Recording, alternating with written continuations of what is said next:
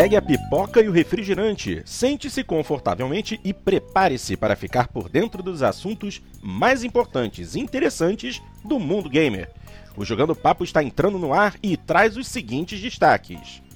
A Irrational Games chega ao fim. O que esperar agora que a 2K Games tem total controle da franquia BioShock? Stephen Elop é o novo diretor da divisão Xbox da Microsoft. É para rir ou chorar? Os ingleses são os primeiros a aproveitar um corte de preço no Xbox One, além de um pacote com Titanfall. Será que teremos algo assim em breve? Falando em Titanfall, os jogadores discutem sobre o beta deste título, dando suas impressões. E a Nintendo encerra o serviço Wi-Fi Connection, matando as funcionalidades online do Wii e do Nintendo DS. Foi cedo demais? Será que vai fazer falta? Eu sou Fábio Porto e tenho comigo hoje na sala multiplayer os seguintes jogadores: Dart Range, Nilson, Luquita, Xandão, DW e Smou. O Jogando Papo está carregando.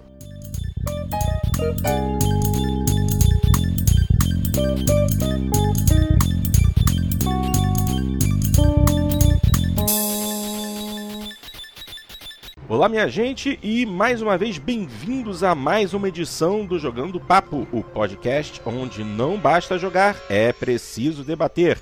Vamos começando a edição número 35, botando na ordem o que, que a galerinha aqui tem jogado recentemente. Vamos começar pelo nosso querido Dart Range. E aí, Dart, o que, que você anda jogando? Eu tenho jogado. Nas últimas semanas eu joguei enquanto estava online o beta do Titanfall. Uhum. Uh, e agora eu tô jogando Battlefield 4 e Assassin's Creed 4. Maravilha. Luquita, o que, que você tá jogando, meu querido? Cara, eu voltei a jogar iRacing, então o jogo tá me consumindo totalmente. Xandão, fala aí, doutor. O que, que você tá jogando agora? É, como novidade, né? Tenho jogado muito Battlefield 4. É pra variar, e... né? É pra variar. E aproveitei essa promoção, não sei nem se era promoção, ou se o preço saiu errado, ou se o preço é esse mesmo, de 119 do TIFF na, na live do, do Xbox One. E adquiri, tenho jogado e gostei, gostei do título. Muito bom. DW, meu querido, tem tido tempo para jogar? Essa já é a primeira pergunta. Ah, pouco. Como sempre, muito pouco. Mas eu jogo Blue Dragon, ainda continuo. Legal. Cada vez eu gosto mais, jogo eu e meu filho, é muito legal. E para não perder o pique, a hora que eu tenho um tempinho, ah, jogo Need for Speed Underground de novo. Nossa senhora. O DW, o Blue Dragon, aquele RPG que saiu bem no comecinho do, do Xbox, Isso. é isso? É, Pô, ele sempre, mesmo. Sempre que jogar isso. Não perca porque é um jogaço. E deve estar de graça agora, né? Se eu comprar isso. Ah, com certeza. Compra muito barato e é um jogo imperdível, é muito bom. Não tem pra, no Games on Demand? Não sei te dizer, ah, mas eu digo que em disco você acha demais aí para vender, ah, principalmente nas lojas ah, de usados ah, fora do Brasil, Uhum. você vai achar com facilidade. Eu tenho edição de colecionador dele. Ó, que tinha uma estatuazinha, não era? Como é que é isso? Não, tem vários ah, miniaturas. Então. dragãozinhos. Tá vendendo, Smoke? Porque você falou a palavra mágica. Você tem. É, falou O Luquita já deve miniatura. estar com a mão na carteira agora. Eu tava Mas com a mão e deixa pra lá. É. Olha, presta atenção, rapaz. Bom, e já que É um o rapaz. podcast de família. É, um podcast de família, exatamente. E já que esse nosso querido já se pronunciou, Smou, há quanto tempo, doutor? O que, que você anda jogando? Praticamente nada, acho que só joguinho de face só. Ok, e joguinho de Face, o que, que você anda jogando? Porque tem que jogar alguma coisa, caramba, senão eu te expulso da sala. Isso aqui é jogando papo, nós somos jogadores. Pode ser truco. Você não- Criminal Cave. É, Criminal Case. Ah, então tá bom. Pelo menos isso. E eu, pra variar. Aliás, eu não vou variar, não. É, recentemente eu tenho jogado muito, muito, muito Super Mario 3D Land no 3DS. Joguei, tenho jogado bastante Forza, mas a minha recente obsessão, obsessão, é Need for Speed Rivals no One, que tá excelente. Aliás, hoje saiu gratuitamente para o jogo o Koenigsegg One One, que é o carro mais rápido do mundo, está disponível de grátis no Xbox, no One, no 360, no Play 4, no Play 3, em qualquer plataforma que tenha o jogo. Então baixa que vale a pena. É o, é o único carro que consegue passar brincando de 400 por hora sem precisar de nitro, já é alguma coisa. Vamos lá, gente. Então vamos, vamos botar esse circo adiante. Hora da nossa primeira Pra quem discussão. interessar, eu também não tô jogando nada. tá? Você não tá jogando nada, eu sei disso. Você tá porque você, tá comendo salgadinho. No final e não Tava jogando salgadinho. Você tá, você tá jogando existência, salgadinho. Você tá jogando salgadinho. Sabe, salgadinho? Então. Tava com a boca cheia de salgadinho. Fala, Nilson, o que, que você tem jogado? Eu tenho jogado Call of Duty Ghosts, Uhum. é uma porcaria. É, mas tô jogando porque eu comprei, né? Então tem que jogar pra poder vender. Tá certo. E, e tô jogando Bioshock Infinite, que eu não tinha nunca, nunca joguei, né? Apareceu ele de grátis na PSN, então baixei e estou jogando. Só, solamente. Não, tá bom. É, eu, eu vou começar a jogar agora o Call of Duty Ghosts também, porque eu, tá em promoção no Xbox One. Eu comprei. Como esse É, então, pessoal mas gosta não- de gastar dinheiro. Eu tô jogando no PS4, é uma pena. É que, é que, é que, Ah. eu, é que eu gosto da- da- das campanhas do, do Call of Duty, por mais que o multiplayer tenha ficado muito enjoativo, as campanhas eu sempre acho legais. Ah, esqueci de falar, tô jogando Civilization 5. Você pegou gratuitamente no, no, no Games for Gold? Não, não, peguei pela Mac, pelo Não. Steam. Ah, o, o Civilization 5 não tem pro, pra console, ele é pra PC. O, o, que saía, o que tá no Games with Gold é Tem, o tem pra Mac Revolution. também, não tem? A- Então, tô acho que jogando tem. no Mac Acho que tem. Ah, ok. Acho que tem. É. O, Ah. o Revolution é que tá de graça no Ah, é, me enganei, me enganei, desculpa, realmente. É o Revolution que tá gratuito no Games for Gold do 360. Tá certo, tá certo.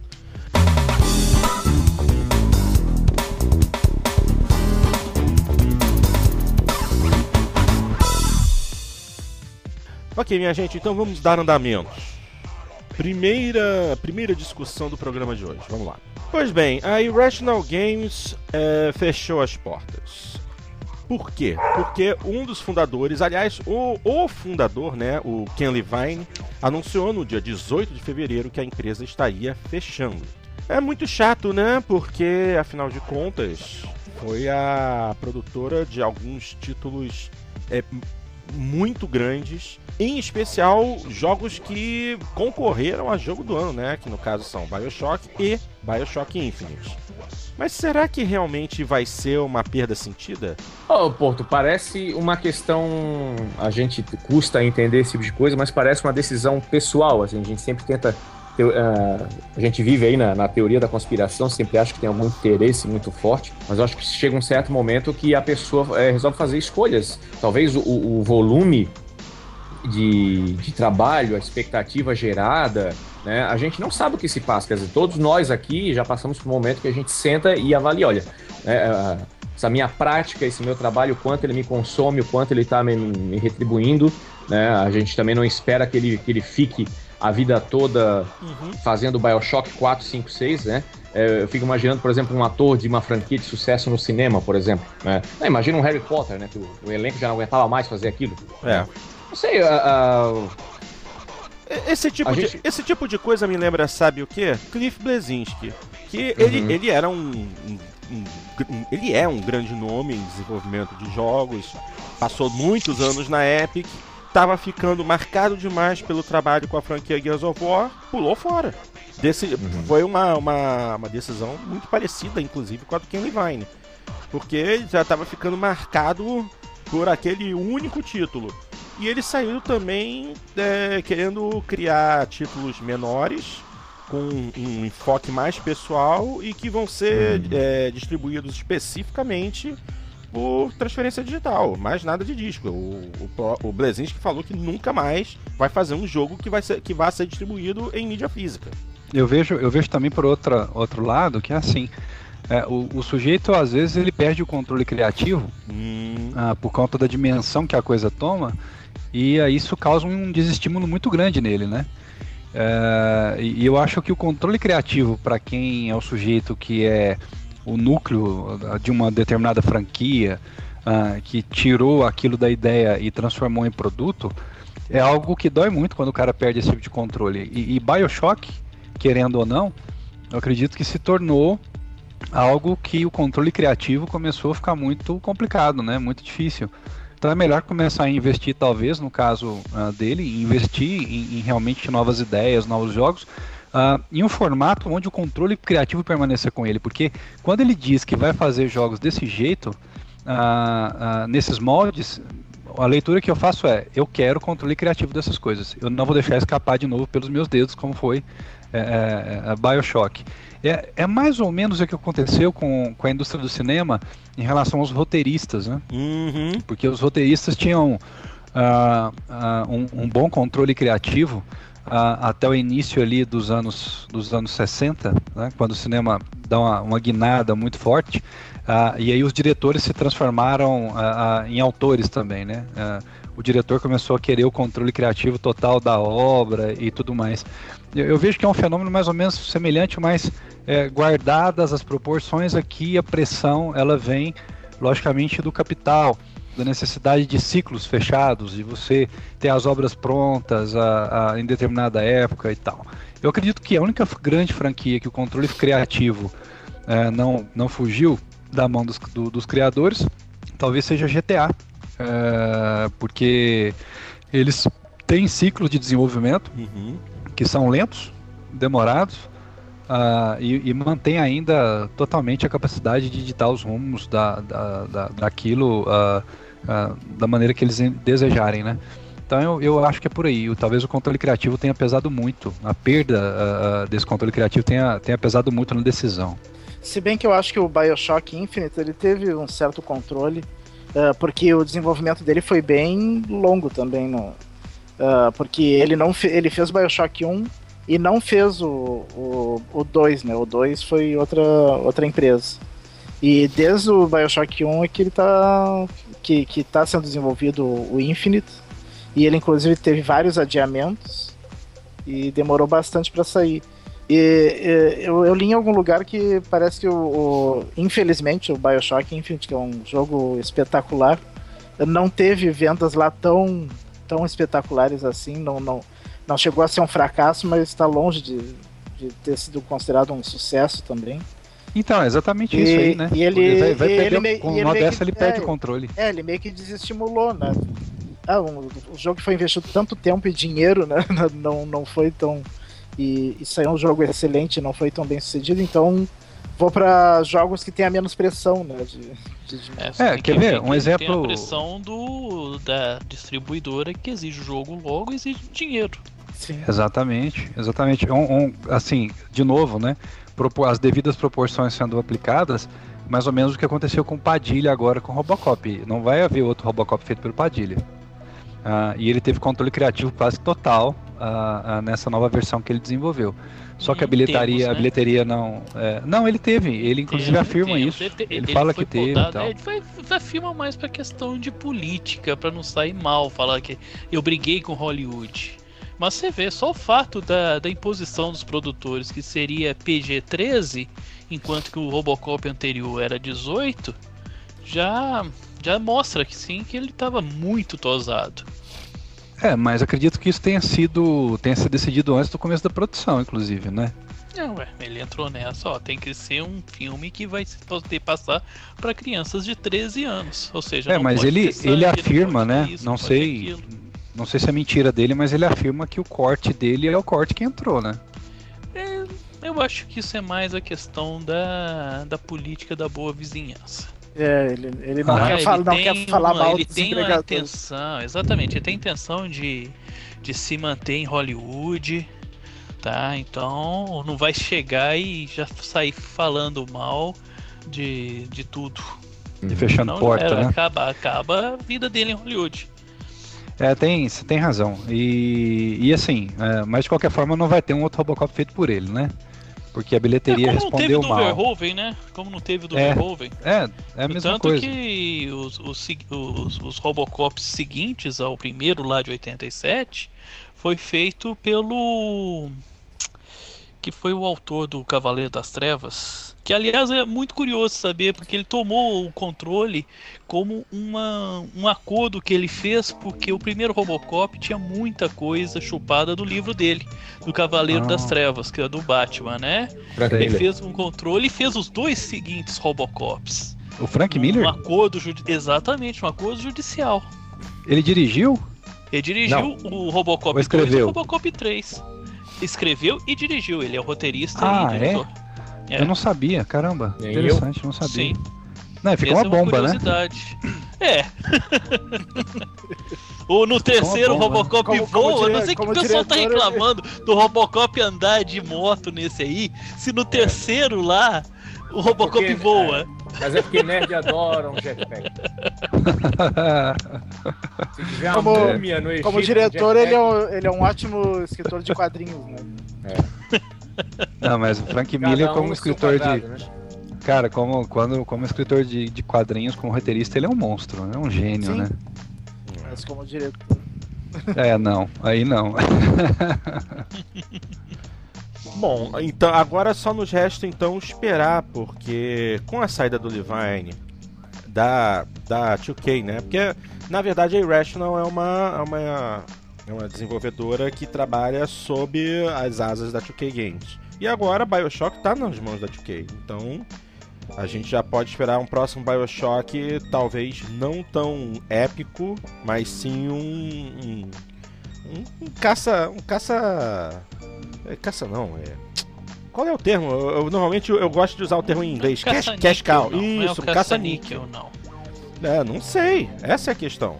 Agora É, tu- tá mas o tudo fato é o nas mãos da seguinte, 2K. não- a- as próprias vendagens não terem ati- atingido o que se esperava, já mostra que, que talvez a franquia tenha se encerrado no Inf- Infinite. Será? Ou, ou Eu talvez a última encarnação dela que tem alguma coisa a dizer, né? Vamos, a gente vai ver na próxima, né? Eu acho muito pouco provável a gente continuar tendo, sem o Ken Levine, a gente ter um Bioshock seguinte. Principalmente Ah. que o, o que faz o Bioshock ser um, esse grande jogo que ele é, é essa questão dessa história profunda, min- é, com fortes é, temáticas filosóficas, mundos assim.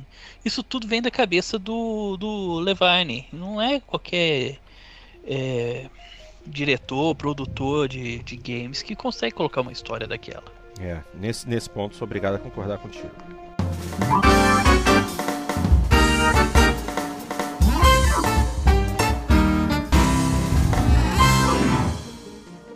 Pois bem, minha gente, vamos dar continuidade então. E o próximo assunto que a gente vai tratar, ah, esse eu vou querer falar e vou querer falar muito a respeito. Ah, Jesus, Stephen Allop é o novo diretor da divisão Xbox da Microsoft.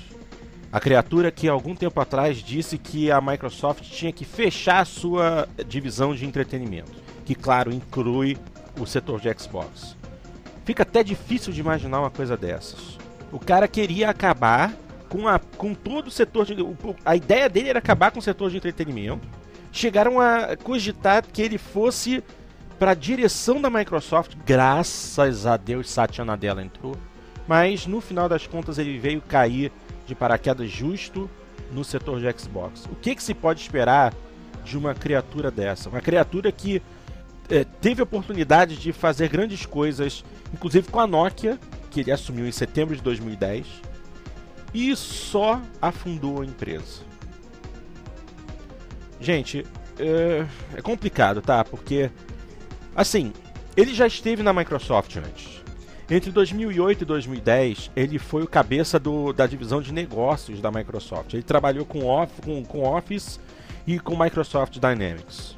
E acabou indo para a Nokia em 2010. Ele foi o primeiro diretor não finlandês da história da empresa.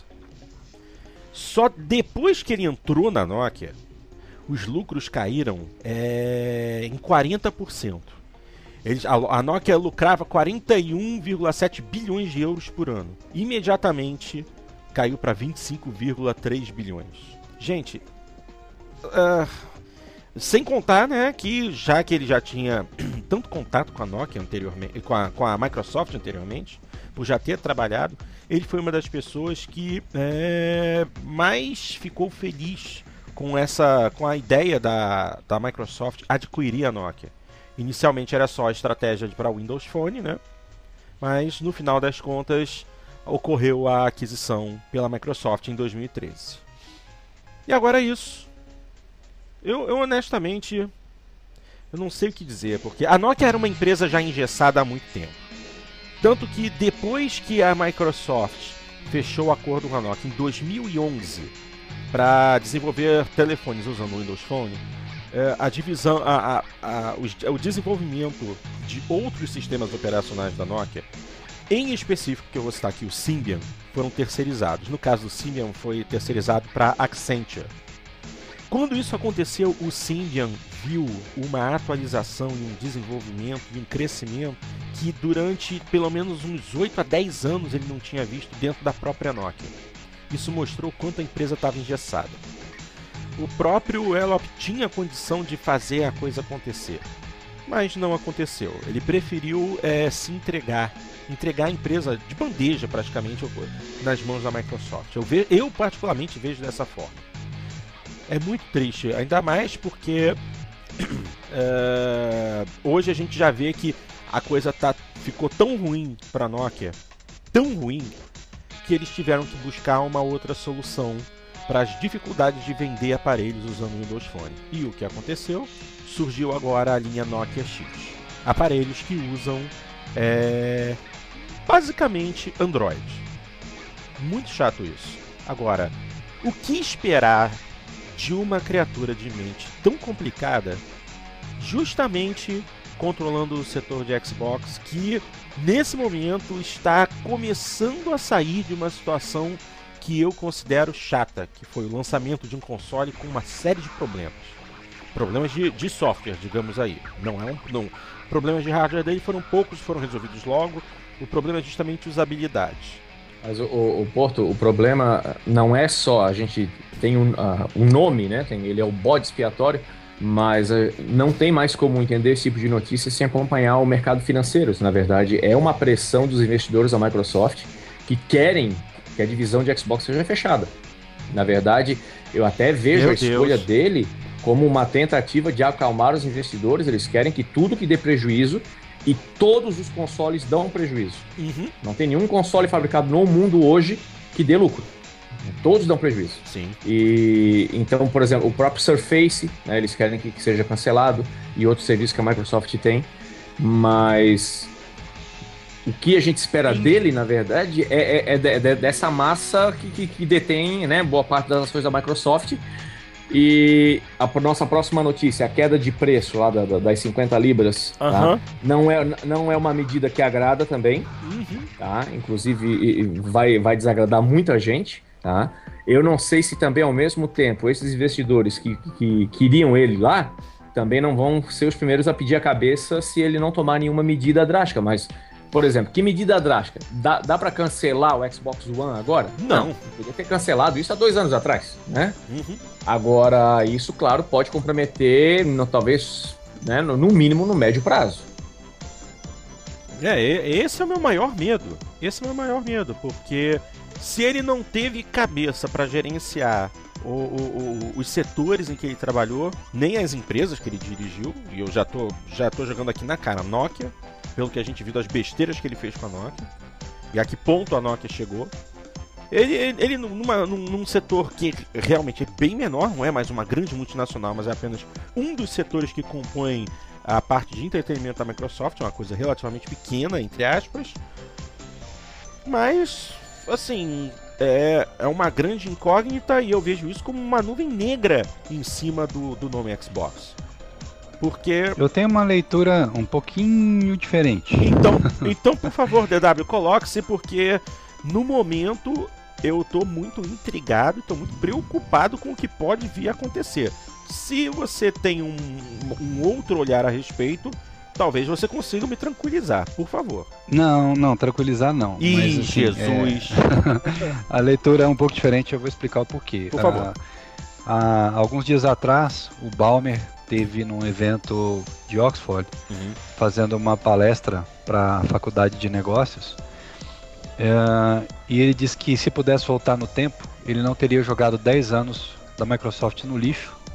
Ele fez um meia-culpa muito, muito sério mesmo, assim, né, assumindo a, a responsabilidade pela imensa besteira que ele fez, que foi a inabilidade dele dar o drive de inovação da empresa e ter deixado o mercado mobile ter escapado entre os dedos, enquanto ele perseguia ah, encontrar ouro com o Windows Vista e depois com todo o esforço feito para para Windows 7 e etc, né?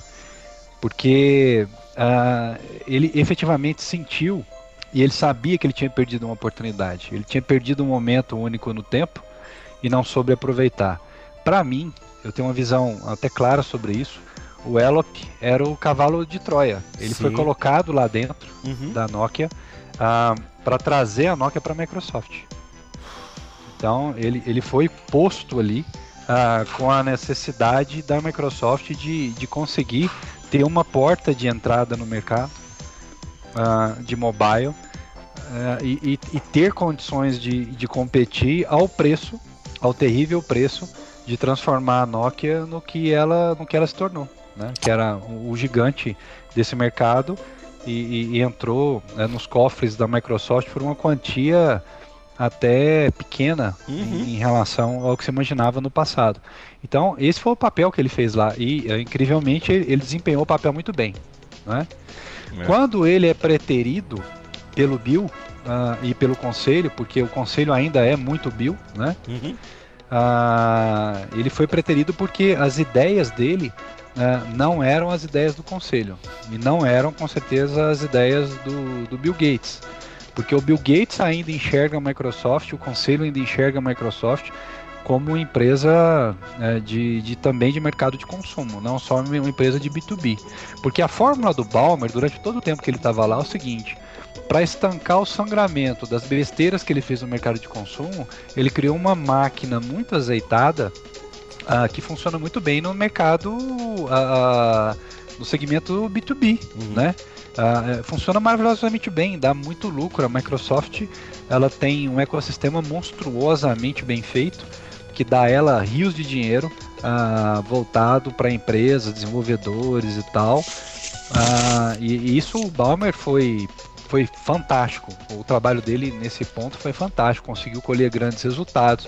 Ah, no estilo dele, que é um estilo muito energético e, e passional, ele conseguiu motivar as equipes de venda a, a um, a um- a um resultado é, in- incrível, mas as ações da empresa foram erodindo ao longo do tempo durante a gestão do Balmer. né? Então, se você pega as ações da Microsoft lá no começo, um dia eu até escrevi um artigo sobre isso no PXB, mas se você pega as ações lá no começo da gestão dele, quando ele entrega, eh, tem uma, uma, uma- perda legal Uhum. em relação ao, ao que tinha o valor das ações antes da era Balmer, que significa que os acionistas estão olhando para a empresa e falando, cara, isso não vai, eh, não vai dar certo, né? No, no longo prazo isso não funciona e assim por diante. Mas imagina o seguinte: o Elop foi proterido, ele sai ah, da Nokia, volta para a Microsoft e aí é dado a ele a divisão de entretenimento. Divisão essa que ele falou que iria extinguir. É claro que ele não vai poder extinguir a divisão. E é claro que esse negócio, ao mesmo tempo que é um prêmio de consolação, é para colocar o dele na reta com muita vontade. Já que está claro ah, que o, o, Sati, o Sati não vai abandonar o mercado de consumo ah, e a Microsoft quer recuperar o seu posto agora, não só ah, com o espólio da Nokia e, e, a maneira com que eles estão desenvolvendo ah, os novos produtos, Uhum. ah, mas também em relação à presença na sala de estar, que ainda tem um peso e ainda tem uma importância. Haja visto que o Xbox uh, One não é um fracasso de vendas. Exatamente. De forma alguma. Uhum. É um console que vendeu muito bem. A, a proposta dele uh, nos Estados Unidos uh, para ser algo uh, que vai incrementar a sua experiência de TV foi muito bem sucedida. Funciona muito bem. Colou muito bem no público americano. Né? Então, não está Apesar- morto. É apesar preciso fazer um grande tá- trabalho. Apesar de estar vendendo muito menos que o PlayStation 4. né? Mas isso é esperado, né? Eu acho que É. não tem como vender igual o PlayStation, o PlayStation 4 por conta de todos os as besteiras que a Microsoft produziu. Né? Desde as é- besteiras de RP até as besteiras relacionadas a entregar um produto alfa para o consumidor. Né? Que pena com esse produto, e isso, é claro, a, a estanca as vendas, mas a gente está percebendo que não é um produto fadado ao fracasso se ele for bem gerido e bem gerenciado ao longo do tempo. Então eu vejo que, na verdade, o que foi colocado nas costas do Elop é um fardo, um fardo muito pesado. Porque se ele não apresentar na divisão de entretenimento os resultados necessários para fazer com que a divisão de consumo tenha a, a, a volte a ter momento, né? Uhum. Ah, ele com certeza é carta fora do baralho, entendeu? E outra coisa, cara, querendo ou não, todo mundo que é contratado para fazer um trabalho sujo nunca é visto dentro da corporação da mesma maneira. Ele foi contratado para fazer um trabalho sujo na Nokia, ele fez, entregou a Nokia numa bandeja de prata Uhum.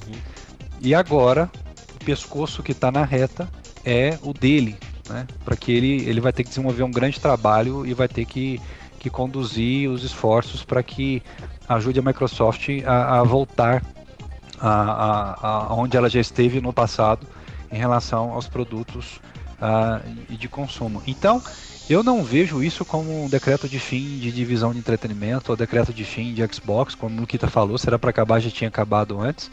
Eu vejo sim é um teste de fogo para a capacidade do Elop de, de realmente poder executar um trabalho minimamente decente.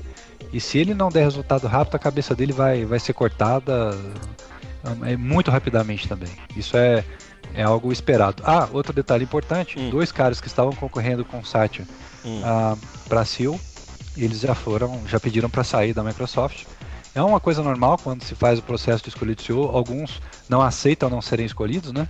Então eles preferem é, partir para para outro lado, né? Mas isso mostra que uma outra coisa muito importante é o, o Satya tem carta branca e controle absoluto e ele está muito disposto a promover a mudança pela qual ele foi ele foi contratado. Se vai dar certo ou não, temos que aguardar as cenas dos próximos capítulos. Mas não é uma tragédia grega como muita gente está pintando, não. Não na minha opinião, mas é temerário. Isso aí é, é fato. Será que não, não tem um pouquinho também de, de fator de castigo? Ah, tu queria acabar com essa divisão? Pois é essa divisão que tu vai ter que cuidar e, bem. Também eu acho que tem um pouco de fardo mesmo colocado pesado nas costas dele, É. porque ah, ah, ah, é- é- um- o recado é mais ou menos assim, né? Lembra daquela tua ideia de pegar a Microsoft, matar divisões todas, focar só em business? Pois então, aquela ideia não deu certo não. A gente vai ter que fazer a empresa renascer das cinzas em relação ao mercado de consumo e você é um dos caras que vai estar na ponta de lança. Então, Se vira, é uma negão. situação meio interessante, né? É, olhando por esse lado é interessante, mas ainda é. é, ainda inspira cuidados, né? temerária, é uma situação temerária. Eu acho que as cenas dos próximos capítulos a gente tem que aguardar é, com muita ansiedade. E eu digo que o divisor de águas ah, desse, desse momento da Microsoft é a próxima E3. Eu acho que ela é o divisor de águas. Muito bem, muito bem falado, muito bem falado. Vamos ver, vamos ver o que, que a Microsoft vai apresentar na próxima, na próxima grande feira, né? Na próxima E3, de tentar ah, medir realmente o esforço e a importância que o, a Microsoft vai dar ao setor Xbox e o que, que eles podem apresentar de novidade ou de investimento para fazer crescer a empresa, né? Aliás, fazer crescer este setor. Um dos motivos pelos quais o Xbox One tal, talvez não, com certeza não está vendendo tanto quanto o PlayStation 4 é a questão do preço, que todos, todos nós já sabemos muito bem. É, o valor é mais alto porque há o, o novo Kinect agregado. Muita gente não queria é, que esse, esse, esse Kinect já viesse com console. E, é, a remoção dele poderia acarretar numa redução de preço. O, o PlayStation está vendendo mais porque o preço é menor. Então a gente vai agora falar a respeito justamente de uma dessa questão. Finalmente ocorre uma queda de preço do Xbox One. Obviamente está limitada apenas ao mercado inglês, onde houve uma redução de 50 libras no valor final do aparelho. Isso é interessante. porque a gente tem que lembrar que os valores é, praticados na Europa normalmente são bem superiores aos valores praticados nos Estados Unidos. Porque a- se a gente for fazer a conversão direta de câmbio, fica claro que é, tanto o euro quanto a libra apresentam é, valores superiores ao dólar. O preço original era de 429,99, 430 libras, e a redução foi para 399 libras. Foi uma redução, uma redução parecida com a que aconteceu com o Xbox 360 é, em 2007. Entendeu? Foi uma coisa, foi uma coisa muito parecida. Na, o, o Xbox 360 viveu a, praticamente a mesma coisa. É, ele também era vendido por 430 libras e teve uma redução de 30 libras no preço do modelo de 20 GB em agosto de 2007. Ou seja, a Microsoft da Inglaterra está simplesmente repetindo a, a mesmíssima coisa. O preço de lançamento era 429 libras e agora ele sofreu uma queda de 30 libras e está sendo vendido a 399,99. Essa, essa, essa redução do 360 na época também foi só na Inglaterra? Só na Inglaterra também. É, então, o, o pessoal diz que é aquele ajuste que na Inglaterra se paga uma taxa extra, né? Que é o VAT, né? Que é o, que é o, o Value Added Tax, que é uma taxa, né? Sobre consumo. E algum, algumas pessoas acham que na verdade é só essa, essa adequação aos preços mundiais, né? Aham, exatamente. Não seria um corte, na verdade, no, no sentido. Não, mas aí, é uma, mas aí é uma investida da própria Microsoft em é, tirar um pouco do peso que esse imposto causa no valor final do produto. Eles estão é, é, tomando o tiro para poder salvar as vendas do console. É, e aí voltamos ao caso dos investidores não achar, não gostarem nada disso, porque o Xbox dá mais ou menos 2 bilhões de prejuízo à divisão, e ainda mais um corte desse num começo de geração, para ver se se anima as vendas. Eu, na verdade, esse preço já está em vigor? Não, eu não vi. Já, já, esse preço já está em vigor. E não apenas isso. No final do mês, no final agora de março, é, também vai haver o pacote, né? O bundle do Xbox não, One não, com é, não é no final, é, é agora no lançamento do Titanfall, né? É, agora semana que vem. Já, já é Já semana que vem? É Sim. dia 11 de março. Ah, dia 11. É porque também já estão falando aqui do, do, do, do, do bundle do Titanfall. Então, é, Titanfall vai estar disponível nesse pacote com o Xbox One já no próximo dia 11 de março. E o Pelo mais mesmo preço, né? pelo mesmo preço, mantendo o valor de R$ 399,99, mas que você vai receber, na verdade, uma caixa bonitinha, um Xbox One e um cartão com código para você baixar o jogo. Na verdade, você vai estar adquirindo a versão digital do jogo, não e não a É. versão física. Esse bundle, na sei, verdade, hein? ele é um, ele é um- esse bundle é um, é um corte de preço também, só que velado, né? Porque ele não tem, ele não tem uma arte diferente, ele não vem com controle diferente, ele não vem com a cópia Não. física. Não. Isso aí Esse- talvez. Esse aí agrada mais ao consumidor e fede menos ao investidor, eu acho. É, esse, Pois é, mas. E esse bundle tá sendo pro- pro- prometido para todos os mercados do Xbox One, então provavelmente talvez venha pro Brasil também. E no- nos Estados Unidos já foi anunciado que é 499 dólares com o Titanfall incluso, digital. Será que só, só, é só eu que acho que lutar contra o PlayStation na Europa é uma guerra perdida? eu acho que a Microsoft vai fazer o que ela quiser, que ela toma de lavada na Europa, cara. É uma situação meio complicada. Não, se o bem que no Reino Unido. da marca lá é muito forte. Mas no Olha. Reino Unido o Xbox 360 não foi mal, não. Ele. Não, pois é, você bem falou tratado. bem, porque o Na 360 era um outro produto bem nascido, né? E hoje o produto bem nascido é o PlayStation 4. Ah, ah, não é o Xbox One. O PlayStation 4 é o produto bem nascido. DW, É, em relação. Oi. na Europa, semana passada, Play 4, 55 mil unidades. Hum, Xbox One, on, é, 12 mil, praticamente. Tá? Então, 55 5 mil, para 1, cara. 12 mil. Não, e, e curioso, Xbox One, 12 mil. E Xbox 360, 9 mil. Ó, olha só. Então, eu, eu acho que é uma, uma guerra bem perdida, porque o momento é diferente, tentar defender. Eu vejo a Microsoft, às vezes ela repete os erros do passado numa situação que é, que é um tanto em- um quanto engraçado. Eu acho que se a Microsoft quisesse ganhar dinheiro e vender console, ela tinha que despejar tudo no Brasil, dar um jeito de diminuir mais o preço e vender o quanto ela pode aqui para ter o mercado inteiro na mão, o mais rápido que ela puder.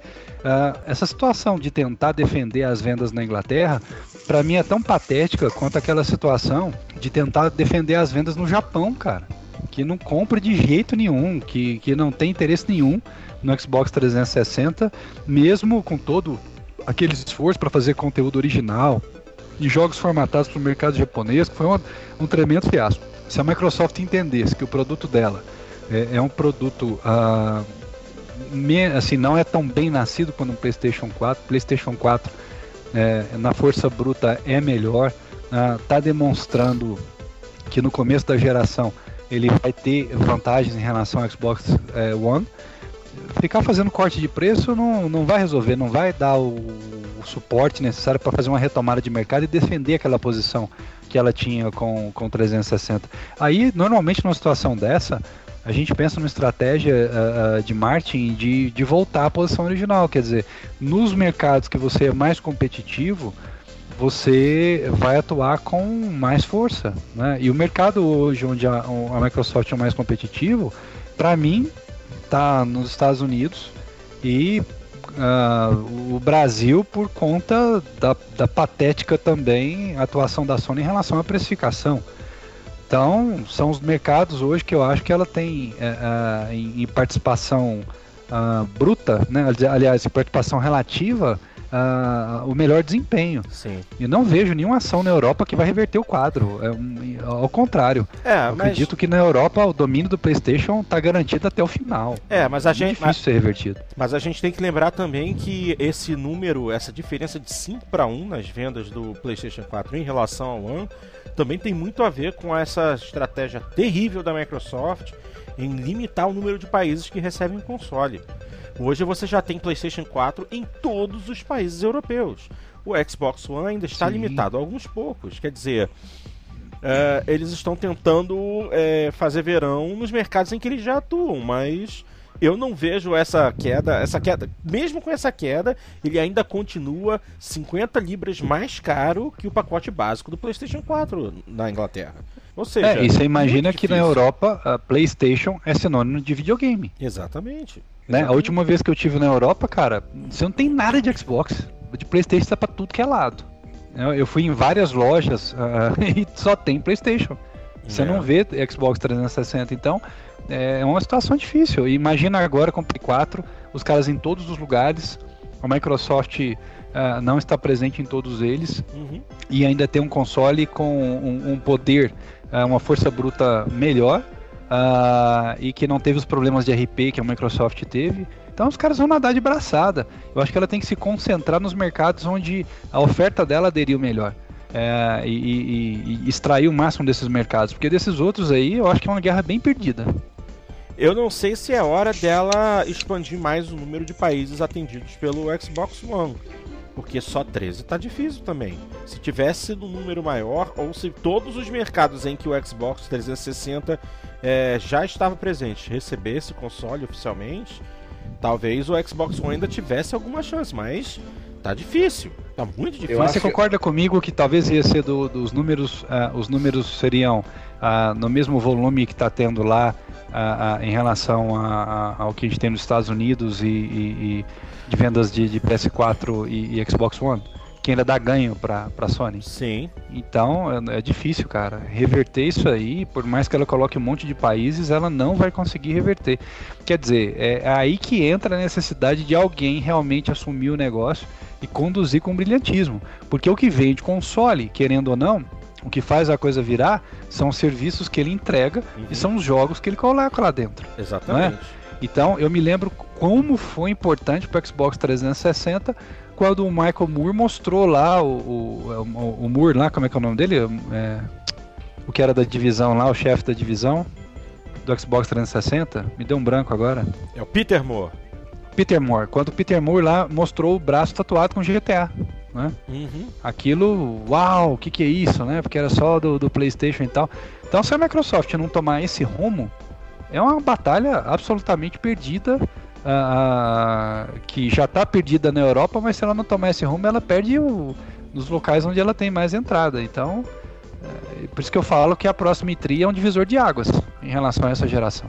É, eu tava olhando aqui que nos Estados Unidos, apesar dela estar tá perdendo pro PlayStation 4, a diferença é bem menor. Ó. Uhum. Uh, É, Na última semana, o PlayStation 4 vendeu nos Estados Unidos 56 mil unidades, o Xbox One 40 mil. A diferença. exatamente. É, igual eu falei, ela, ela continuaria perdendo de uma forma ou de outra. Agora perderam, perdendo. perderam a chance de lançar um bundle decente com Titanfall, né? Porque. Perderam. Isso, Aham. é, isso é ridículo. Quem sabe, não adianta, quem sabe fazer bundle é a Nintendo, É. né? É, e o- e, e é. os bundles que tinha do, do PSP, lembra? Tinha uns, uns 15. É, É. Eles, eles, O- não, eles não incluíram o, o controle do Titanfall que lançaram né, no bundle. É. Não. Podia ter um skin diferente pro, pro, né, pro, pro console, podia, o, o controle, podia ter a cópia física, podia ter uma frescurinha, um guiazinho, a cópia um- física é uma ilustração. Uma... Não, mas pra muita Ô, gente não é Dart. Pra muita gente não Oi. é. Porque, é, é, é, bom, eu ia dizer questão de espaço, vai ter que instalar do mesmo jeito. Eu, eu, eu queria fazer uma pergunta. Será que o, a Microsoft realmente tem a intenção de bater muito forte de frente com a Sony, por exemplo? Porque sabemos que a Microsoft é uma empresa que tem bala na agulha, tem dinheiro na conta, tem programadores excepcionais trabalhando para ela. É, ela, ela- eu, ac- eu acredito que, que a Microsoft é uma empresa que tem força para bater muito de frente com a, com, a, com a Sony. Só que às vezes eu tenho a impressão de que ela não quer isso. Você mesmo disse, né, que quando esteve na Europa percebeu que quase não tem uma propaganda do, do, do, do- Xbox é, com, a mesma, com a mesma intensidade que você viu do, do, do- do PlayStation. E, e, e, e o que vem se passando, porque, por exemplo, eles poderiam muito bem investir uma bela de uma grana e falar assim: vamos lançar o Xbox One com, com, com um, um hardware mais potente que o, que o da Sony, vamos colocar um software ah, que vai destruir o sistema da Sony. Eu acho, até acho que eles têm condição disso. Só que eu acho que às vezes o que eu entendo é que eles não querem isso. Não é que eles não querem, é- é- não, não é o produto principal deles. Hoje, o- o- a marca PlayStation é um dos produtos principais da Sony, mas não é o mesmo caso da Microsoft. Eu tenho, às vezes eu tenho, às vezes eu tenho um entendimento de que é, a Microsoft nem, nem quer ficar em primeiro lugar. Ela quer ter lá a presença dela com o Xbox. Aparentemente ela começou a transformar um pouco o Xbox no Media Center para ver se ela agrega outros serviços ao console eh, né, pra- e assumindo a sala de estar da- do- do- dos clientes dela. Mas eh, ela não tem interesse em ser o console número um, definitivo da casa de todo mundo. Isso é impressão minha? Você acha que tem sentido o que eu estou dizendo ou, ou, ou não? Você, no, no- no seu ponto de vista, a Microsoft está perdendo por burrice mesmo, ela quer aquilo, mas não consegue por incompetência. nó. vamos puxar o fio então, vamos devagar. Boa pergunta, cara. Olha só, eu tenho o, o seguinte pensamento. Primeiro, a, a, Microsoft, a Microsoft tinha certeza que ela seria líder de mercado com o Xbox One. Ah, absoluta. Ah, na cabeça Mas dos isso, dirigentes mas isso, da isso no Microsoft. mercado mundial ou, ou no só no americano? Mundial. Ela, ela acreditou que mundialmente o Xbox One ele seria a- algo assim, a última cereja do, do, do bolo, entendeu? Ah, tanto é que todas as ações que a Microsoft tomou ah, quando ela foi para aquela fatídica, né, o terrível E3 do, do ano passado, foi de uma arrogância ah, poucas vezes vista, né, na indústria de consumo. É como se alguém dissesse mais ou menos assim: olha, isso aqui é o que eu tenho, cara. Se você quiser, você quer. Se não quiser, vai lá, compra do outro, né? Como se fosse a última cereja do bolo. E, e por uma, uma miopia muito grande, ela acabou ah, tendo que literalmente se ajoelhar diante do mercado, pedir desculpas pelo que ela fez ah, e tentar reparar todos os erros cometidos, porque ah, seria catastrófico o lançamento do Xbox One se aqueles, aquelas falhas de, de, de, de, de pensamento de mercado ah, não fossem corrigidas. Eu tenho um amigo meu dentro da Microsoft, que é um cara ah, que trabalha no, na parte corporativa, mas ele tem, às vezes, ele me passa algumas informações do mercado de consumo e ele me falou antes do lançamento do Xbox One, ele falou o seguinte: é, a gente sabe que a gente é líder, então a gente está tranquilo, entendeu? Esse era o pensamento, né? Como se o 360 ele colocasse a Microsoft em uma posição única, exclusiva de destaque a que ninguém conseguisse chegar. Quando a Microsoft caiu por terra, né? Quando ela ela cai de joelhos diante do mercado, ela de repente percebe que a tarefa que ela tem é hercúlea. Por quê? Porque em relação ao hardware uh, e em relação à facilidade de desenvolvimento, já está comprovado que o PS4 é mais fácil de desenvolver. Você consegue extrair potência com menos custo e os desenvolvedores agora, é claro, que vão migrar para migrar esse caminho. A Microsoft tinha uh, completamente desfacelado as parcerias que ela tinha com os desenvolvedores, os programas que ela tinha uh, para o desenvolvimento de novos, de novos jogos. Ela parou de injetar, de injetar dinheiro e agora eu acho que desesperadamente ela deve estar correndo atrás, uh, buscando reviver parcerias e colocar dinheiro em novas franquias ou franquias existentes para tentar recuperar uh, um pouco a sua dignidade, não é nem a força, a dignidade. Porque quando eu falo dignidade, é o console conseguir, por exemplo, rodar um jogo da nova geração a, a 1080p com 60 frames por segundo, né? A gente está vendo quantos poucos títulos estão fazendo isso.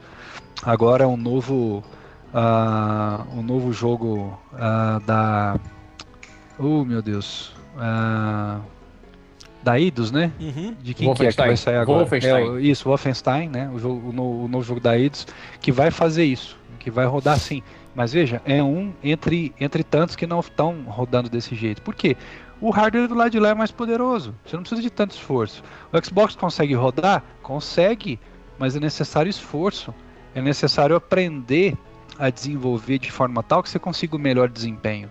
Então, já que eu não sou mais a última cereja do bolo, já que eu sou o cara que está atrás e eu sou o cara que está atrás no começo de geração porque o hardcore gamer é o primeiro a comprar em grande volume e o hardcore gamer é o cara que realmente adota lá na frente, é o primeiro a adotar e, e, e a investir, é, eu vou ficar naturalmente para trás. Então tenho que recompor toda a minha estrutura, todo o meu portfólio de third parties. É, é, eu, é, eu tenho que recompor todo o meu relacionamento que eu destruí porque eu me senti como a última cereja do bolo. E eu tenho 2 bilhões de investimento para recuperar para os acionistas. E se eu não recuperar esse investimento para os acionistas, eu vou tomar mais pressão ainda dizendo que a minha divisão de consumo não deveria existir. Ou seja, veja o tamanho do embrólio que a Microsoft se colocou, né, que ela se meteu. Agora, é, não podemos desacreditar da capacidade da Microsoft de, de, re de reverter esse quadro. Uhum. Quem lembra do Xbox no lançamento, com todos os seus problemas de hardware e todos os seus perrengues e todos também as suas limitações, inclusive de interface, né? O Xbox do lançamento e o Xbox que você compra hoje numa loja é outro console por conta do software. É. Já que em linhas gerais o hardware só foi diminuído, né? Se você pensar assim, ele foi é, transformado em um hardware mais barato para que ele pudesse dar lucro uh, já na venda do console e não na venda dos jogos. Mas a Microsoft tem esse poder de fogo, ela tem essa capacidade. Tudo vai depender da atuação agora, realmente, do Satya uh, para fazer com que a Microsoft ocupe o lugar que ela precisa uh, no, no mercado de consumo. A Microsoft, assim como a Apple, tem cheat de dinheiro infinito. Uhum. A Sony não tem. É. Então a Sony, ela fez o dever de casa, porque ela tinha uma bala só. Ela não tinha duas. Se ela erra no PS4, ela quebra. Não tem caminho, não tem. A Sony não tem a integração vertical da Samsung. A Sony não produz o LED, não produz o diodo, o resistor, uh, uh, os processadores. A tela, a Samsung faz. Então a Samsung no mercado de consumo é um monstro. E a Sony não tem como competir no mercado de, de, de consumo de igual para igual com a Samsung. Se ela não tem uma marca forte, alguma coisa que dá a ela uma presença forte, ela, tá, ela é carta fora do baralho. Ela não podia é, perder a oportunidade. Até porque a marca PlayStation já salvou a Sony da, da vala, né? Exatamente, é, exatamente. Não, já E tá salvou salvando não, de está, novo. sal... é, está, era o que eu ia falar, está salvando nesse É? momento. Tá salvando de novo, porque é impossível imaginar que PlayStation 4 não vai ser o console dominante dessa geração. É, mas, seja lá mas, quando ela acaba. é, mas em termos de investimento também, os investidores da Sony também não estão satisfeitos. Para ter uma ideia, as ações da Sony foram rebaixadas pelo índice lá da Standard, Standard Poor's. Eles estão só um cabelinho acima do junk, dos papéis Sim. lixo. Mas eu acho que até, é até esperado, sabe por quê, Luquita? Porque esse modelo de negócio de você perder dinheiro para ganhar depois deixa o investidor com o cabelo arrepiado. Pois é, e aí. E se- Leonardo, e além existe disso, algum- né? Existe algum outro ramo que trabalha assim, não? ah, cara, deixa eu pensar aqui. Ah, barbeador é assim, impressora é assim. É, o que eu me lembro agora é barbeador e impressora, que você dá quase de graça a impressora e o barbeador e depois você ganha com os cartuchos, né? Exato. Seja o cartucho do barbeador ou o cartucho da impressora. Não me lembro de outros mercados, mas existem. também é assim. É, também é assim, né? Mas é, em, em- em- finalizando a minha fala, que eu já me estendi demais, ah, em essência, as duas empresas, as duas empresas não vivem o seu melhor momento. Mas em relação a acertar o tiro, a Sony que tinha a obrigação de não errar, ela efetivamente não errou, né? Ela foi lá e fez o dever de casa. A Microsoft, eu acho que ela cometeu todos os erros e se es- está de pé ainda para lutar por uma questão porque ela se jogou de joelhos e mostrou que tinha errado seriamente e agora está tentando reconstruir o caminho e nós estamos observando isso com os nossos Xbox One aqui, vendo as mudanças sendo feitas e, e assim por diante, né? Então, eu não sei se eu respondi, Nilson, a sua pergunta, mas é mais ou menos o que eu vejo aí. Legal, não, respondeu sim, legal, muito bom.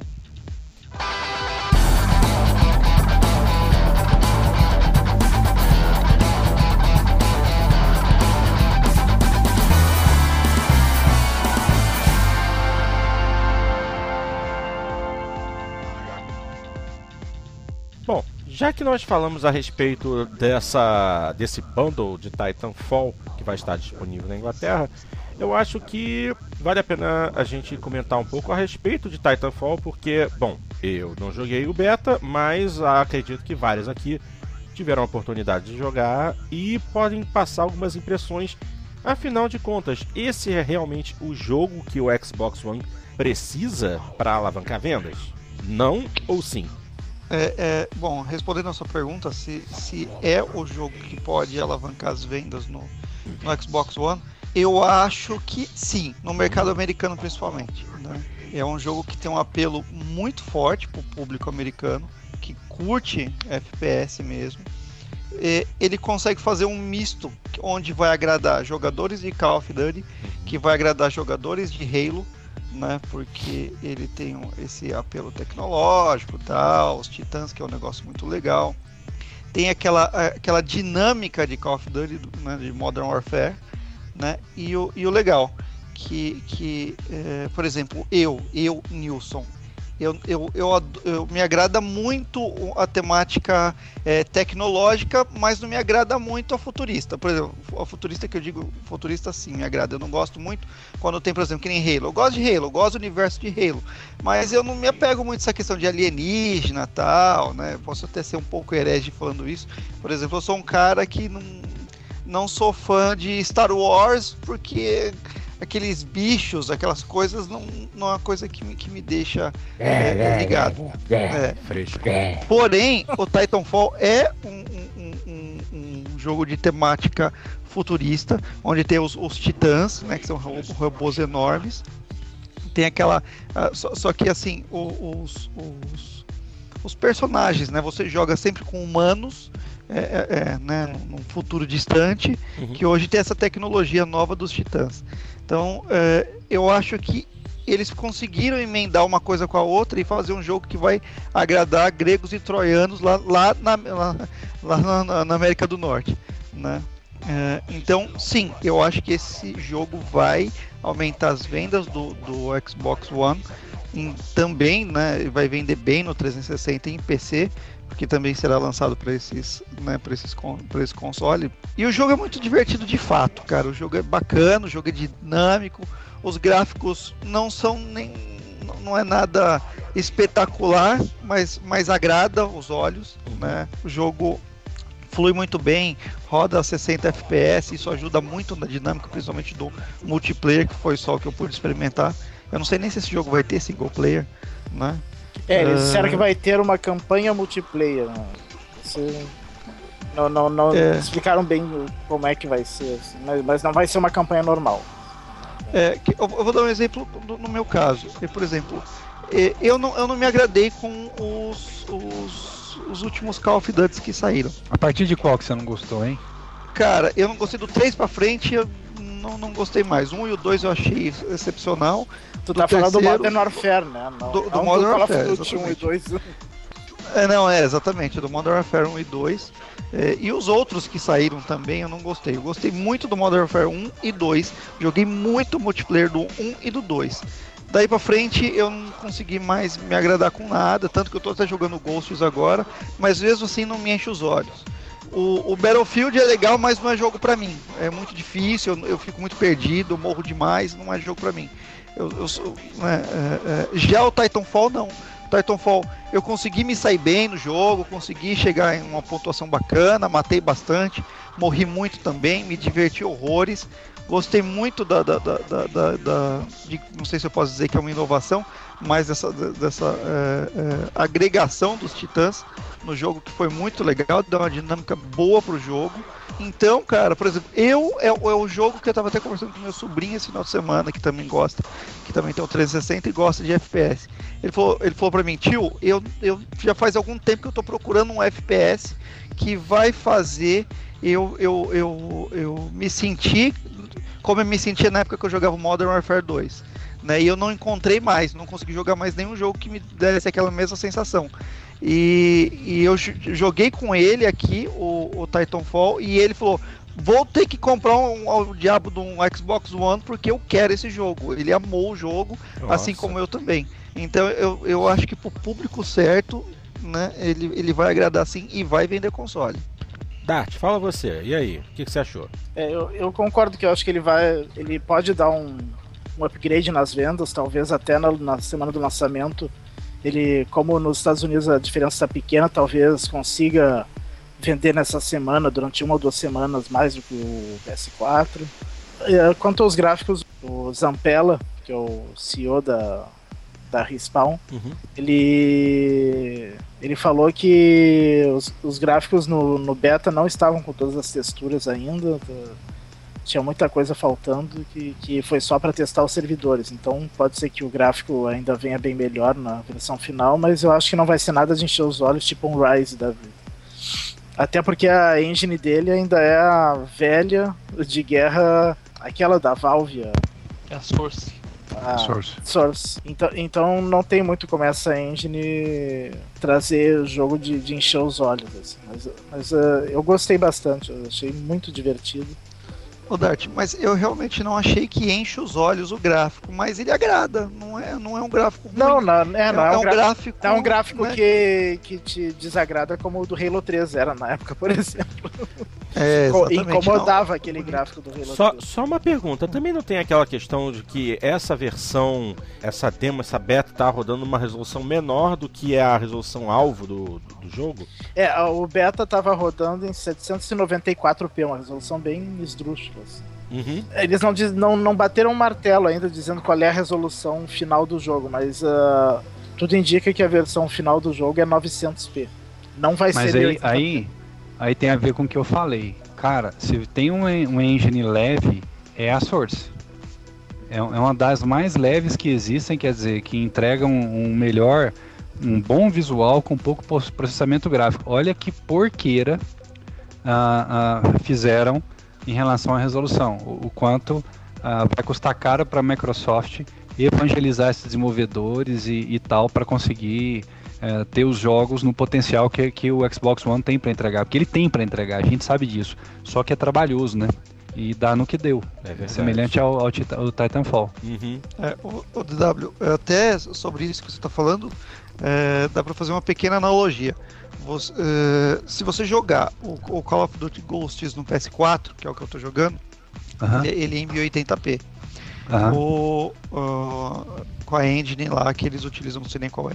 É, é, um- é um, é, um, é um jogo que tem o gráfico simples, que para mim ainda é um gráfico de, de, de, de geração Xbox 360 PS3, porém com uma resolução alta e em 60 frames. Se torna um jogo bonito, tão bonito quanto é, é, tão bonito quanto é o Titanfall. Se você é, fizer uma comparação com, com, com os detalhes que você vê em Titanfall, texturas que você vê em Titanfall, e você olhar para o Call of Duty Ghosts do PS4, que é 1080p, é, você vê que você vê que, que, o- que a beleza visual é a mesma. Uhum. né? Não dá para falar que um é mais bonito que o outro. Eles são até similares em relação à beleza, textura, luz e tudo mais. Só que o próprio Call of Duty Ghosts ele roda em 900p no, no, no Xbox One. É, é. eu- é- é realmente uma questão de não vou perder tempo otimizando isso pro Xbox One. Vou lançar Exatamente. assim mesmo. Exatamente isso. Exatamente isso, porque a gente sabe que o hardware do Xbox One tem capacidade para isso, mas para que perder tempo? Não é? Exatamente. é, exatamente. Agora, uma E coisa. Até, até porque no, visualmente, a olho nu, assim, a gente ah, jogando dificilmente vai perceber as diferenças, assim, é muito. Pois é, e, e uma coisa que eu já falava, né, cara? É, esse negócio de ser 1080p e tal faz muita diferença quando você tá muito colado no televisor. Quando você tá um pouco afastado, a coisa muda demais, né? Então, é, eu, eu me lembro quando eu vi o Forza 5 rodando pela primeira vez, eu colei o meu nariz no monitor para procurar defeito, assim, eu não, não consegui perceber defeito nenhum. Mas, ah, e Rise, quando eu cheguei perto, é horrível deu três passos pra trás, acabou, fica bonito, né? É estranho, mas é a verdade, né, cara? É, e, e- e com três passos para trás é onde você consegue jogar, né? Exatamente. Então, seja, a única coisa que eu vejo como ruim quando fala 720p, 900p é no marketing, porque no, É claro. na jogabilidade mesmo não, não tem. não Agora, tem deixa eu falar uma coisa de quem não jogou, mas uma coisa a gente tem que, que admitir, né? Sim. Como é bom né, que esse, que esse modelo de demo é, fez sucesso, né? Claro que eles se aproveitaram para testar, a gente sabe que foi uma- um grande teste, né? Para a questão dos servidores, para não passar É. o vexame que a Electronic Arts já passou algumas vezes, por exemplo. Exatamente. né? Mas em compensação é a confiança, né, no, no- no produto que eles tinham em mãos, porque isso poderia sair, é um tiro que podia sair pela culatra, né? Sim. Verdade. E então, e aquele final de semana todo só se falava nisso, todos os sites especializados, toda a mídia especializada só falava nisso. E é legal a gente ver esse, esse modelo, né? é, que o demo vira uma coisa banal, na verdade. E esse, e esse foi um, um evento, né? Não, inclusive, É, e- ini- inicialmente era um beta fechado que tinha que se Uhum. inscrever e conseguir chave, mas daí eles em seguida abriram pra todo mundo. Mas eu Não, achei a e foi tão bem sucedido, foi tão bem sucedido que teve até boato que ia pro PlayStation 4. É, Não é? Então, assim, é, realmente incomodou, né? O pessoal que tá com o PlayStation falou, cara, eu queria jogar isso aí também. É, porque Então, realmente- fora, né? Porque todo mundo só falava naquilo. É, e certamente o, o próximo jogo de PlayStation 4 que der o mesmo efeito vai me fazer comprar o PlayStation 4. Com certeza. o que ainda não vale a pena. Tá? Não, ainda não. Tem que ter o jogo, né? Sem ele. Mas não aí vem de novo a história do bundle. Eu já falei no outro programa, eu tô com vontade zero de comprar um Xbox One, por enquanto. Tá? E vontade um de comprar um Play 4, talvez. Mas um bundle facilita, cara. Claro, você vê um bundle Tá, diferente, claro. né? Pô, um Xbox, imagina, cara, completinho e tal. né? E, e o pessoal fala agora, talvez quando saiu o The Order, né? Talvez seja É. um grande primeiro exclusivo aí da, da Sony. Né? Um, um bundle sempre ajuda, cara, sempre chama atenção. Agora você falou uma coisa, Luquito. Eu tava olhando aqui pro Xbox One e pensando. Como é que põe um skin diferente nessa coisa, hein? É, só colocar ca- o- o- o- um adesivo com a entrada pra fita. nele. Eu acho que é tipo. Eu acho que é tipo. um- vai virar um travesti, né, meu? Jesus. Ó, no, no, no eBay já tá vendendo gambiarra. Eu passei o link pra vocês aqui na sala. Ah, é o adesivo nossa, pro, pro? One e pro controle. que Tem coisa. um adesivo que transforma o Xbox One num Nintendinho. Já viram isso? E dá, né? Dá, Quadradinho. Eu também joguei bastante essa beta do Titanfall. Eu tava, não tava com as expectativas tão altas que nem muita gente. Eu prefiro manter as expectativas baixas. Que se for surpreendido, vai ser sempre surpreendido para melhor. Né? Então eu também estava com as expectativas bem baixas, achando que era mais uma campanha de marketing muito bem traçada pela, pela Microsoft e pela Respawn, né? E me surpreendi com o jogo, tá? Eu sou, quem me conhece, quem joga comigo, sabe que eu sou um grande fã de jogos de, de primeira pessoa. E realmente é um, é um nicho que ele está assim saturado. Você tem o, o Call of Duty dominando numa ponta, o Battlefield dominando num outro outra ponta para quem gosta de um, de um é um mata-mata mais tático, né, mais complicado, mais difícil Mais massivo, né?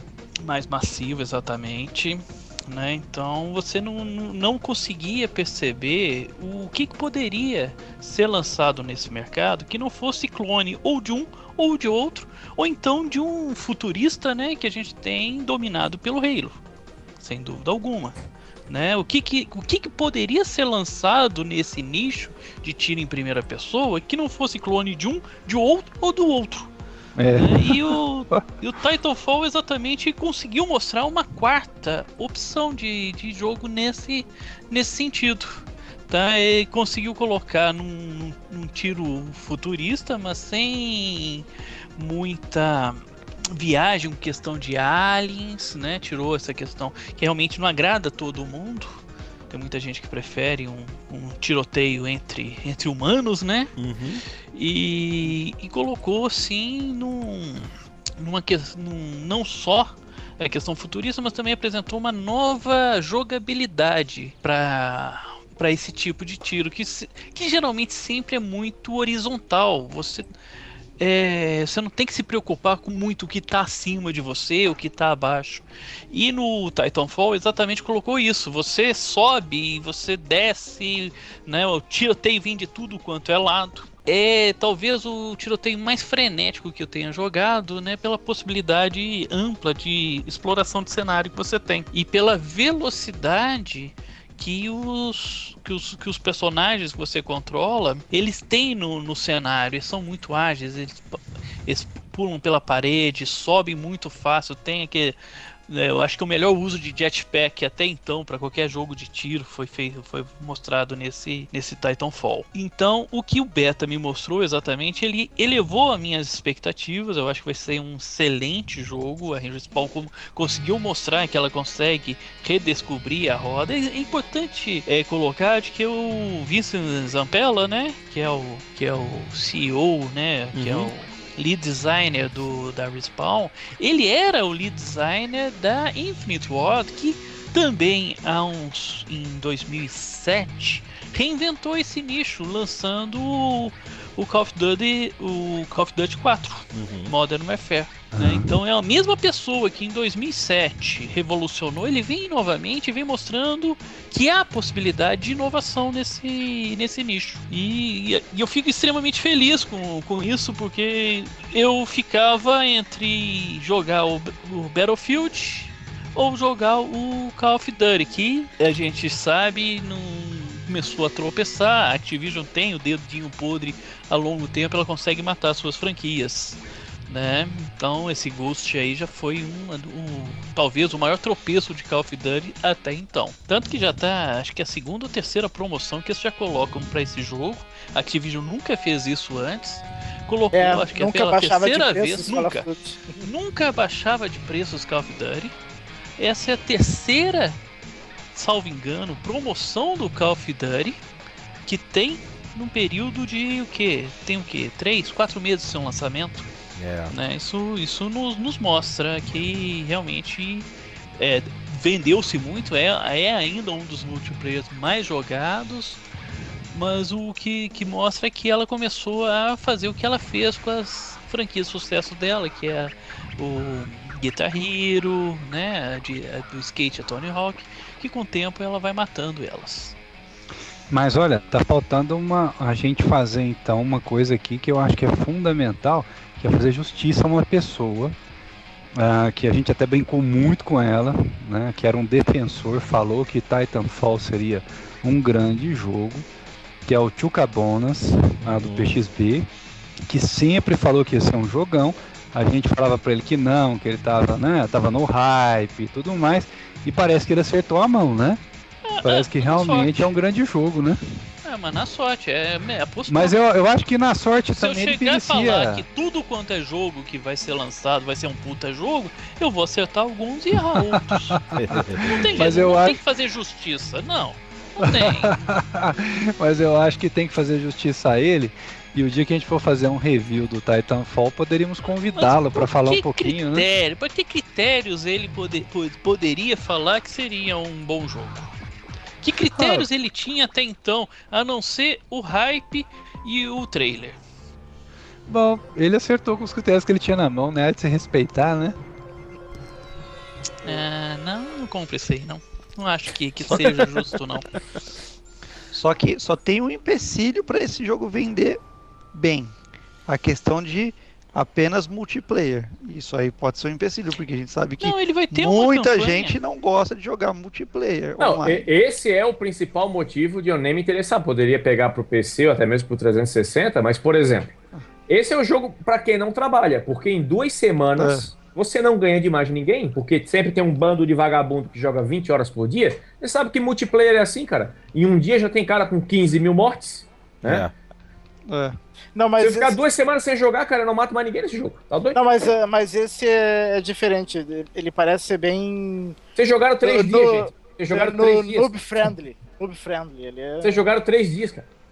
Em duas semanas você não, não- o Dart não mata mais ninguém lá dentro, cara. É verdade, é verdade. É. É, tem esse problema. Eu acho que Balanceamento deveriam sempre é crítico, né? Mas ah, parece que eles estão tendo cuidado com isso aí, né? Pô, de é um balancear para que o cara possa evoluir. É, ele parece ser muito mais balanceado Tá. que qualquer outro que eu já joguei. Qualquer... E bem mais uh, amigável, assim, pra quem é noob. como, como Mas, a ó, gente. ter- Vamos falar uma coisa muito empolgante em Titanfall. É muito legal ver o Titã vindo do céu, né, cara? É muito bacana. É, Você esperando o, Titã, olha, vê ele vem caindo do céu, é, é sensacional. Bacana é aquela estátua da edição de colecionador. Tô comprando. Se alguém quiser, eu tô... Ah, uma Olha coisa, Novidade. uma coisa que é Não, mas olha a interessante. falar- foto aí que eu mandei. Olha a coisa linda aí, em comparação com a, com a pessoa do lado. Uma coisa que é interessante uh, falar é sobre os servidores, né? No beta, eu acho que eles não estavam usando os servidores da Microsoft, eles estavam usando servidores da EA. E só tinha servidores na, na Europa e na América do Norte. Mas uh, esses dias uh, parece que alguém perguntou no, no Twitter pro Vince Zampella se, se teria servidores na América do Sul e ele falou que sim. Então Opa. já é uma boa notícia. Porque, porque o, o, o nosso ping durante o beta ficava sempre com um risquinho só, do total de cinco que podia ter. Mas mesmo Mas- assim, a jogabilidade foi tranquila, né? Mas mesmo assim rodava bem. Mas dava pra ver que muita morte a gente morria por, por causa do lag. Por- Porque tem aquela. Depois que tu morre, mostra, né, um pouquinho. que- quem te matou, como é que matou. Hum. É, Às o vezes kill a gente já kill tinha cam, né? atirado, na, pra, pra nossa câmera a gente tinha acertado um tiro e, e, na- e na câmera, na killcam, não, não tinha, a gente nem, não tinha nem começado a atirar ainda. Mas se tiver servidor na América Latina, então, na América do Sul, né, daí tudo bem. É, é um jogo que eu não ia comprar, mas depois do, do beta eu, eu vou comprar com certeza. Pois bem, mais alguém gostaria de adicionar algum outro detalhe a, a, a essa- a essas impressões? Não, só que eu tô esperando ansiosamente dia 11 pra comprar o meu pela live. Tá certo. Fa- falando nisso, é mu- muito bem lembrado. Preços na live quanto? Ainda não se sabe porque só no dia, né? Mas eu acredito nenhum jogo na live até, até agora foi mais de 199. Acredito que esse não vai ser. Mas a versão em caixinha tá em pré-venda no Brasil por 249. Ótimo, 249. Nossa. Meu Deus. Tá custa... a, caixa... a caixinha e a impressão tá custando 50 reais, então. É. É, a não ser que seja o primeiro jogo que na live custe mais de 199. Fora o frete, né? É, mas a maioria tem frete grátis. né? Mesmo assim. Que isso, tá doido, meu. Ah, gente, muito dinheiro. É, a gente começa a se perguntar se realmente vale a pena manter nossa coleção em caixinhas. Eu que Tá gosto doido. tanto de, eu que gosto tanto de colecionar os disquinhos. Eu- Da no- eu não tenho nenhuma caixinha da nova geração. Tudo tá no HD. E você se orgulha disso? Não, Mergulhar não, mas, uh, mas eu acho bom. Ué, por que não? O dinheiro é dele, Não, não, não é uma coisa assim tem de que se orgulhar. Não, não é coisa assim de, de se orgulhar ou não. Só que eu gosto do, do fato, desse fato. Tá Como é que você mas vai não bater entendo. foto no Instagram? Não dá pra bater É, foto no BC.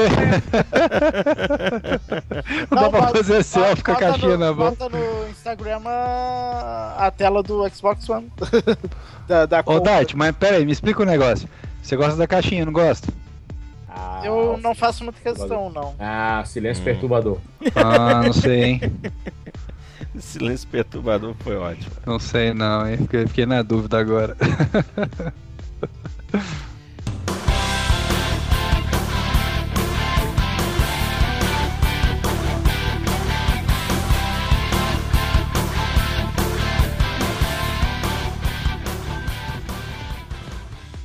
Tá bom, minha gente, vamos em frente. E o próximo assunto que a gente vai tratar, assim, eu acho interessante porque mostra realmente é, como que a Nintendo tá lidando com essa situação ah, complicada em que ela se meteu no quesito falta de dinheiro. Ou melhor ainda, falta de sucesso. Foi anunciado que no próximo dia 20 de maio o suporte a serviços multiplayer para o Nintendo DS e para o Nintendo Wii serão desligados, ou seja, a Nintendo Wi-Fi Connection vai ser encerrada em 20 de maio, indicando que jogos online não vão mais funcionar. Embora, se o, se o jogo eh, tem funções offline, essas vão continuar a funcionar. Além disso, aplicativos que estão disponíveis hoje no Wii, como Hulu, YouTube e até mesmo o navegador de internet, não vão sofrer com isso. Eles continuam operando normalmente. Além da loja online, você, você vai poder adquirir conteúdo online ainda sem problemas. Assim, é chato, né? Porque é, foi, foi um problema muito sério da Nintendo na, na geração anterior, essa questão do online. Eles, eles não souberam é, gerenciar isso. Dizemos, eu digo isso porque, se comparado com os serviços da Xbox Live e PlayStation Network, que tinham grandes facilidades para você criar lista de amigos, encontrar pessoas, e comparar com a Nintendo que usava aquele sistema anacrônico de códigos de amigos, de friend codes, que você tem que adicionar, você tem que colocar o código numérico e você tem que esperar o seu colega colocar o seu código numérico. E quando os dois tiverem colocado, aí sim você, você cria uma amizade. Você não tem um perfil de jogador nem nada disso. Isso é bem complicado, é muito chato de você gerenciar uma jogatina online desse jeito. E inclusive a gente já até pode é, dizer que essa era uma atitude esperada, tendo em vista que ano passado a Nintendo lançou o Wii Mini, que já tinha já tinham removido a, a funcionalidade é, de conexão à internet dele por- através da remoção do Wi-Fi. Então não é nenhuma surpresa que a Nintendo tenha tomado essa decisão. Mas será que não é um pouco cedo demais, tendo em vista que o Wii eh, e até mesmo o DS ainda são duas plataformas de muito sucesso? Eu só quero. é, o motivo foi custo? Tá aí a questão. é, não tem como dizer. Eles Eu- não disseram qual foi o motivo. Eu acho que o motivo é mais oferta e demanda, cara. Quem jogava naquele troço? Eu Acho que os caras não, não, com- não compensava pra Nintendo ficar mantendo os servidores vazio. Pois é. Uhum. É um custo desnecessário, né? Não, ninguém tá usando, né? Mas Ah. eu tava falando, é, certa vez eu tive um Chevette, sabe? e o desembaçador do, do meu Chevette não funcionava. Hum. Aí certa vez o motor do desembaçador quebrou. E, e daí? Não, não desembaçava mesmo? Então, desligado ou ligado, tanto faz, velho. Não funciona aquela porcaria, muito ruim. Ótima analogia. Devia ter jogado o o motor do desembaçador fora pra dar menos peso no carro. Talvez ele ganhava um quilômetro por hora, sei lá. É, assim, é, eu acho até que pro Wii não, não seja um problema tão grande o desligamento do- das funções online. Mas no DS ainda tinha muita gente que, que fazia uso. Aliás, é, um, um grupo que, está, que vai ser muito afetado por isso, que já está sendo muito afetado por isso, são o- os jogadores de Pokémon. Porque até hoje muita gente mantém criação de Pokémon e fazendas de Pokémon nos jogos é, do Nintendo DS e DSi. E ainda bem que é, eles têm até o dia 20 de maio para fazer a transferência desses, desses Pokémons que eles têm para os títulos do 3DS, para o Pokémon X e para o Pokémon Y. Porque senão eles estavam perdidos. E ainda e também a gente tem que agradecer a Nintendo por ter criado o Pokémon Bank, que é uma forma também de você guardar os seus Pokémons na nuvem. É, uma pessoa que eu sei, obviamente, vocês também já devem saber que vai ser muito afetada por isso é o coitado do Calandar. Ele, ele só tem até o dia 20 para transferir todos os Pokémons, os, os 500 ou 600 Pokémons que ele já tem, dos cartuchos dele de, de Pokémon Black, Pokémon White, é, Crystal não sei o que, Pearl não sei o que, Diamond não sei o que. Aquele, todos aqueles Pokémons de Nintendo DS, ele tem que transferir tudo pro 3DS assim que for possível. Senão ele vai perder. Todo o ponto, eu acho que pode ser também uma estratégia para forçar a compra para quem ainda não. Quem não fez o salto do Wii pro Wii U ou do DS pro 3DS também pode ser visto dessa forma, uma estratégia de. Aí, por exemplo, de... né? Qualquer coisa que você vender a mais, claro, é lucro, você tira a despesa do, do, do servidor que não vai ser mais usado. Então, uhum. é, a Nintendo teve um ano complicadíssimo, então qualquer coisa, até o corte do. Da, até a troca da marca de café lá na, na sede dele faz diferença, né? É, visto, visto por esse ângulo é verdade, exatamente. Eu concordo, eu acho que todo custo que puder ser é, é, reduzido agora tem que ser, né? A situação é crítica. É, eles estão passando realmente por um aperto muito grande. E aí, Dart, fazenda de Pokémon, o que, que você acha? É, é muita nerdice. Eu tava pensando aí. Criação de Pokémon. Eu tava pensando que esse projeto de desligar os servidores aí podia chamar projeto Get a Life. Cara de Deus, Jesus, mano. É, gente, você, Meu Deus, vamos viver, gente. Já da rua tá lá fora, tem gente aí, meu Deus do céu, vamos pra rua. É, gente, vocês estão rindo, mas.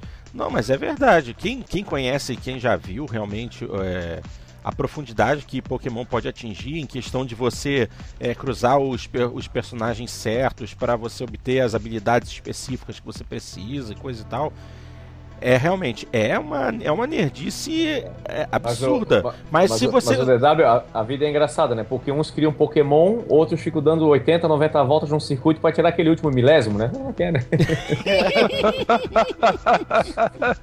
é, é, é bravo, né, Luquita? É... Tipo assim, um sujo falando mal lavado. Exato. Exatamente. Exatamente. Viu? Viu? Viu? É isso que dá querer fazer graça. E outros, é e outros querem querem comprar console no dia do lançamento. É. Sem ter jogo. Sem ter jogo, é. Só pra ficar olhando pro é. console montado em cima da estante e falar: Ô, oh, comprei o console. Que legal. É, não, então gra não, gravei o último jogando papo no Skype do Xbox One. Ah. É, não, vocês só podem estar tá falando de mim, né? não, de, olho, não, de comprar no olho... dia do lançamento eu falei de mim. Não, quando eu olho o tanto que eu sou nerd e penso, o problema não é nem só nerd, é ser otário, entendeu? Eu sou um nerd otário. Porque eu comprei o diabo do Xbox One no lançamento, porque eu tava, tava doente. Eu cheguei, pra você ter uma ideia, eu cheguei na Saraiva às 7 da manhã, o shopping abre às 10. Ah, pelo amor de Deus. Cara, o, comprei o PS4 sem ter jogo nenhum dessa porcaria, né? Eu fico é, é, direto, eu ligo ele, olho o dashboard, acho mó bonito e desligo, porque não tem mais o que fazer, né? e, e tem o Wii U também, porque eu falei, eu queria agradar meu filho, sabe? Meu filho, pô, meu uhum, filho tem claro. que ter um Wii U. Né? E eu comprei, tá aqui. E eu não faço uso de nada. É, só que, só que o Wii U tá na tua casa, não na casa dele, né? Exatamente, detalhe, não mora comigo e o Wii U tá aqui. É, eu, eu, não, olha, eu não sei quem é pior aqui, cara. O cara que faz os 600 mil Pokémons lá e cruzamentos, etc. Os caras igual a gente que fica lá rodeando X voltas. O, o Dart que teve que acordar a mãe dele pra levar ele lá, porque ela tava lá e não podia se locomover até o shopping. Sim, eu tava de pé quebrado. Pois é, o Nilson que não deixou o Wii U na casa do filho dele. É o Sujo falando mal lavado fora fora aqui, pelo Não, amor de Deus. tem, O único, no- o único normal sou eu. Ah, é? Aham, Sou foi. eu A normal. Não, não, peraí, deixa, eu- deixa eu me justificar. Eu dei o 360 pro meu filho e eu não, e eu não queria dar o Wii Também, porque ele, senão ele não ia estudar mais. Eu quero ele Ah, tá Como bom. ele fica todo final de semana comigo, eu quero que ele brinque apenas nos finais de semana, aqui na minha casa. Então tem justificativa. Tá Bela bom, desculpa. tá joia. E eu que vendi desculpa. o iPad pra minha mãe. Vê se pode isso. Nossa, você fez isso mesmo. Sim. Não, Agora o Smoo é o único normal aí, ó. Fala aí, Smoo. Não, sou o único é normal. Sabe quando foi a primeira vez que eu vi fisicamente o Xbox One? Meu semana Deus. passada. Hã? Nossa. Ó, Tá, mas isso dentro da caixa ou fora da caixa? Não, fala, é, aqueles do, do Totem no, no, no Extra. Foi a primeira vez que eu vi. Ah, porque se for isso, eu nem vi ainda fora da caixa. Cara, eu não. tô com interesse zero de, de nova geração. Nossa. Não, faz bem, tem faz muito, bem, tem porque muito por boneco enquanto. pra comprar ainda. Não tem, Cara, não tem não- motivo. Não, cara, quando você tem um 360 que tem GTA, Bioshock e o Diaba 4, torrar dinheiro no Xbox One ou no PlayStation 4 agora é no mínimo bobagem, cara. Rapaz, eu já, já, já pesquisei aqui os preços do, do Blue Dragon, um jogo que saiu em 2007, aí depois que o DW falou, já me empolguei de novo. 2007 o jogo. Ô Luquita, se você tiver ainda o Xbox, é, aquele modelo antigo, não, não os, o, os Slim, eu tenho uma frente do, do, do Blue Ah, é? Dragon. É, Esse não, o meu é antigo ainda. plate. O meu é antigo ainda. Ah, se qualquer coisa você me passa o endereço que eu te mando. Ó, legal. Aí, ó, já faturei. Já ganhou um presentinho. Ah. Isso, tá vendo que quer ter a voz de veludo? Acontece É, essas coisas, ó, ó. Arrepia, né? Muita, Ui. informa- muita informação, muita informação. Não, ontem É, de mesmo. ta- repente, de mesmo- repente o cara da criação de Pokémon é normal, né, cara? Não, so- sobre a falta de jogo na, na nova geração, ontem eu tava me dando conta, tava jogando um pouco do GTA V. Eu me lembrei, não tem nenhum sandbox ainda pra nova geração. Verdade. Não, nenhum. Vai, sa- vai sair o Infamous agora, né, pro PS4. Ah, É, e vai, Que bela em breve forma. sai aquele outro lado. Ah, Watch Dogs. né? Watch Dogs, que inclusive tá um hype do inferno por causa daquele jogo e eu acho que ele não vai ser grande coisa. Né? Na verdade, o hype esfriou bastante, né? É. Depois que adiaram. Ah, mas quando estiver próximo da data de lançamento e porque ainda tem pouca coisa, vai. Pode apostar que a cobertura vai ser grande. Ainda mais que ele vai ser multiplataforma e tal. Quando começaram a comparar ele com GTA, acho que eles falaram, meu, deixa eu colocar o pezinho no freio e demorar um pouco mais pra lançar, senão eu vou passar vergonha. É. então, então só restou, só restou os e-mails pra gente encerrar. Vocês deviam ter falado do Donkey Kong do Wii U, cara. Tô Donkey- brincando, tô brincando, não joga em pedra. é só- Tá bom. Falar o quê? Eu entendi. Não, que, Falar- como é que é? Falar do Ô, Donkey ô Kong Nilson, do Wii U. vai criar Pokémon, vai, ó. Tinha Não. falado do Donkey Kong do Wii U, é um lançamento, é o que Ó, o- o- É aquele jogo vai que foi lançado no, no Japão e vendeu só 35 mil Então, cópias. É. é, exatamente, é uma notícia. E a Nintendo achava que esse jogo ia salvar a vida do Wii U, né? É. É, foi... sabe que no, no VG Charts ele até. Eh, Ele tá entre os jogos mais vendidos da, da semana no- nos Estados Unidos. Nos É. Estados Unidos eu acho que ele não foi tão mal. Ah, olha aí.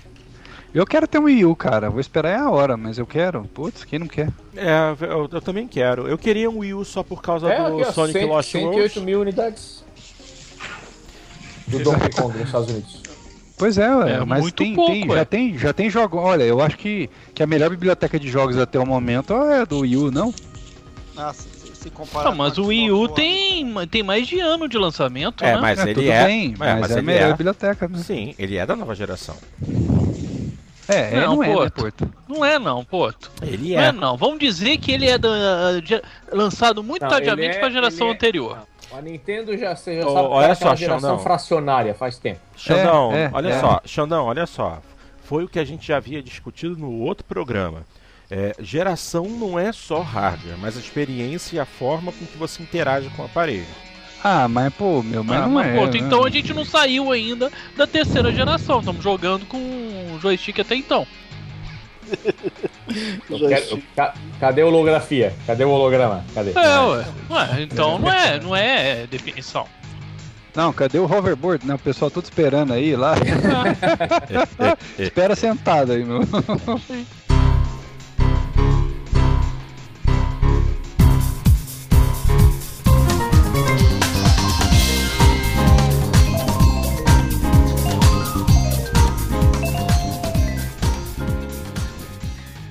Pois bem, minha gente, então para encerrar agora o programa, vamos, obviamente, à nossa sessão de e-mails. A primeira mensagem de hoje nos foi enviada pelo nosso ouvinte César Oliveira, que diz assim: Olá, amigos do Jogando Papo. Gostaria de saber do amigo Celso O'Donnell se o console PlayStation 4 ainda está difícil de achar nas lojas. Principalmente na região de Orlando. E se estiver em falta, o que ele acha da disponibilidade que este terá lá para o final do mês de abril, que é quando eu estarei indo visitar Nova York e Orlando. Muito obrigado pela atenção. Animatrix Nabisco, ele que sempre escreve pra gente. Bom, o Celso não está aqui no momento, mas eu posso falar um pouquinho a respeito disso porque eu tenho um colega que acaba de retornar de Nova York. Ele trouxe um PlayStation 4, só que ele comprou num grande pacote que incluía um ano de assinatura da PlayStation Plus e mais um PlayStation Vita. Só que ele deu sorte. Esse pacote estava sendo vendido por 500 dólares e ele conseguiu um retorno é, na- no valor do PlayStation Vita e da conta dele, da- da- dessa conta gratuita de um ano que eles ofereceram da PlayStation Plus.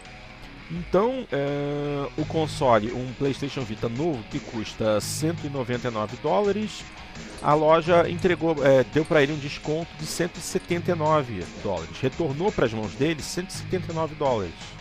Nesse pagou o quê? Quanto mais? Que São 590 menos 170 e ele pagou 420 dólares no, no, no PlayStation 4 dele. É, mas o Porto, até para ajudar, no último programa, quando a gente estava respondendo os e-mails, ou- ah, não, não se foram os e-mails, que eu dei uma passada nas lojas Aham. e não tinha o Play 4 na Amazon, por exemplo. Nesse momento tem. Nesse momento tem para você comprar Tem. online, né? Porque é, em Isso. loja, em loja ele não conseguiu. Pois é, aí claro que não entrega no Brasil, mas ele pode pedir para entregar no hotel, ou enfim, sei lá, né? Bom, E, se- e- então se tem na Amazon, é provável que ele encontre também em outras lojas. Porque, claro, ele tá falando final de abril. Né? é, exato. o Mas já é uma boa comentar. notícia que nós estamos Sim. agora em março e pelo menos o estoque foi reposto. Sim, sim. Ou seja, tem. Mas a praticamente- Amazon de vez em quando aparece em estoque, mas, mas uh, acaba rapidinho quando aparece.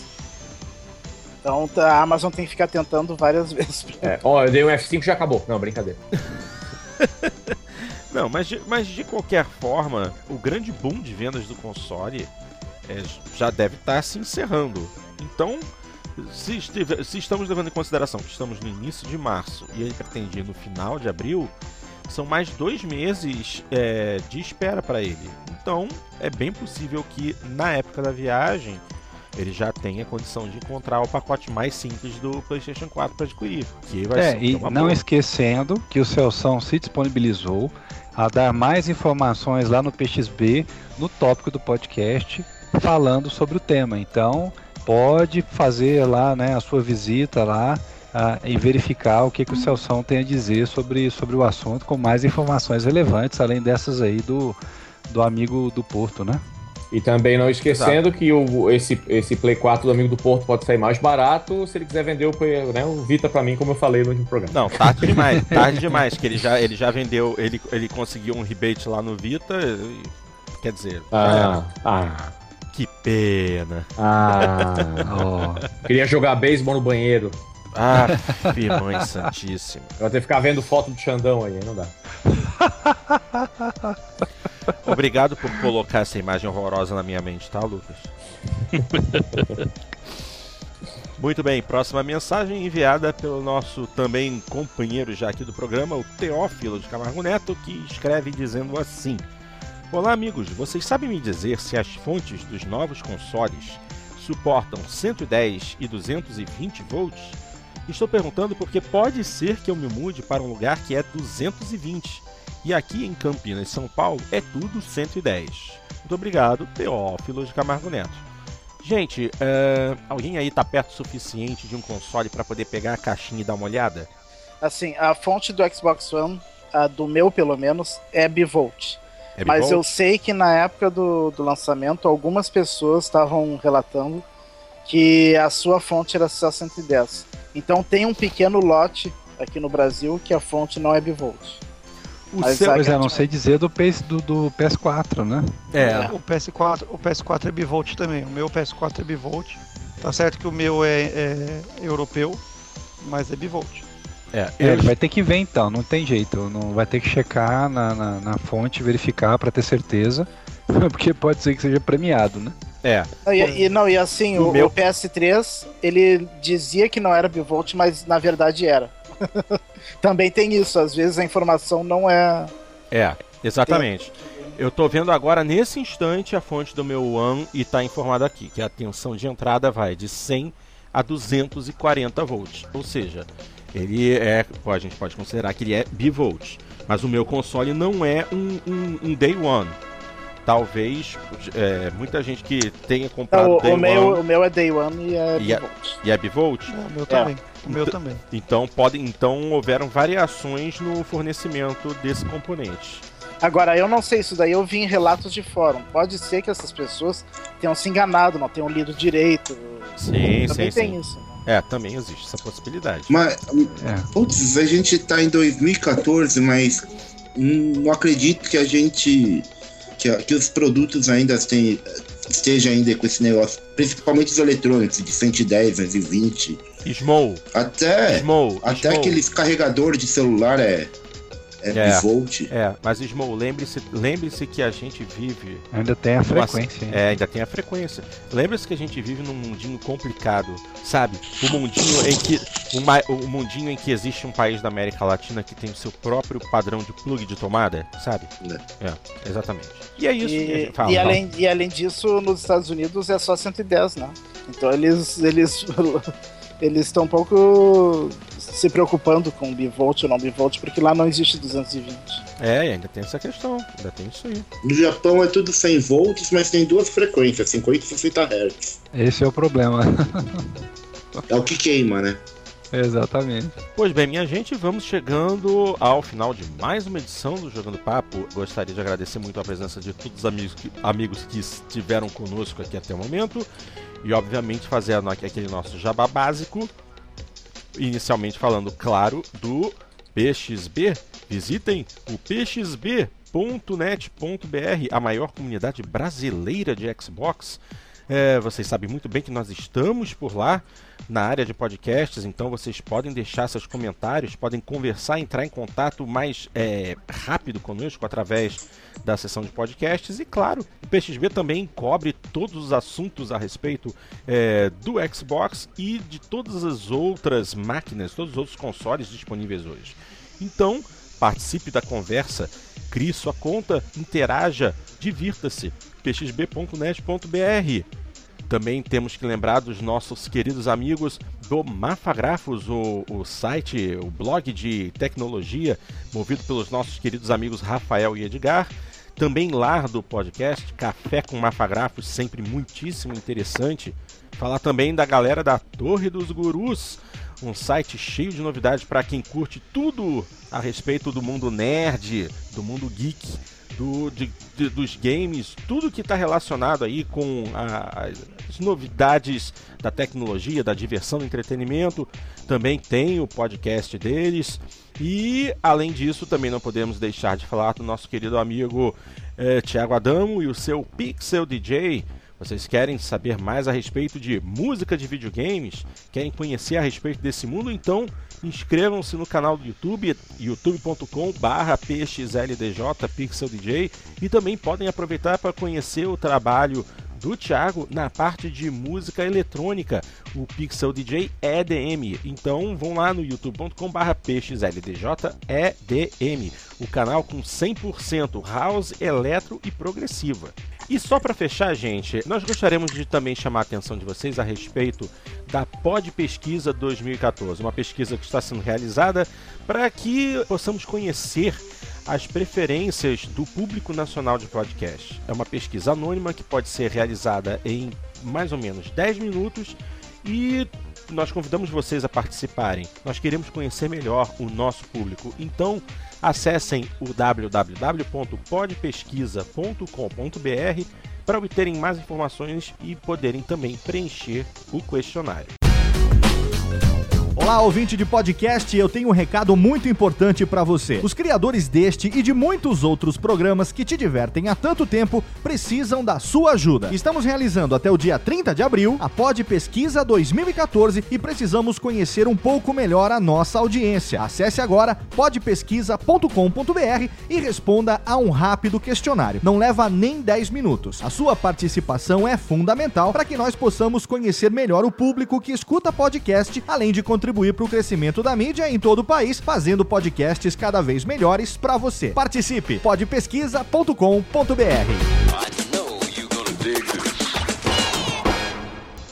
Mais uma vez, muito obrigado pela presença de todos aqui que gravaram conosco.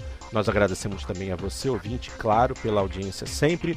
Muitíssimo obrigado e aguardamos vocês daqui a 15 dias com o Jogando Papo número 36. Um grande abraço e até a próxima!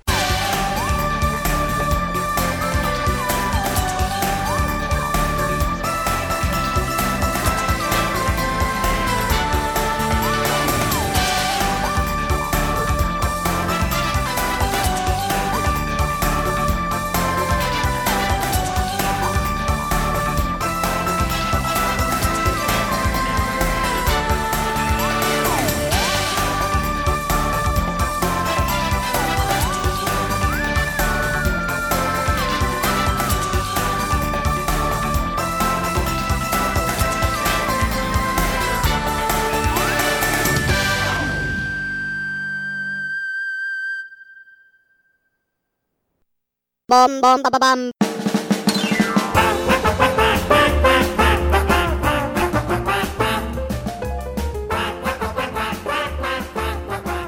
Nilson, o que você tá jogando, doutor? Puta, cara, você tinha que chamar logo o meu nome. Agora eu tô comendo com a boca cheia de salgadinho. Chama o próximo. Tá bom, então deixo você pro final. bom bom ba ba bam Olá, amigos do Jogando Papo. Gostaria de saber do amigo Celso O'Donnell se o console PlayStation. Eita, meu ouvido, quem é que tá respirando aí no microfone? Darth Vader. Darth Vader. Então vamos lá. É,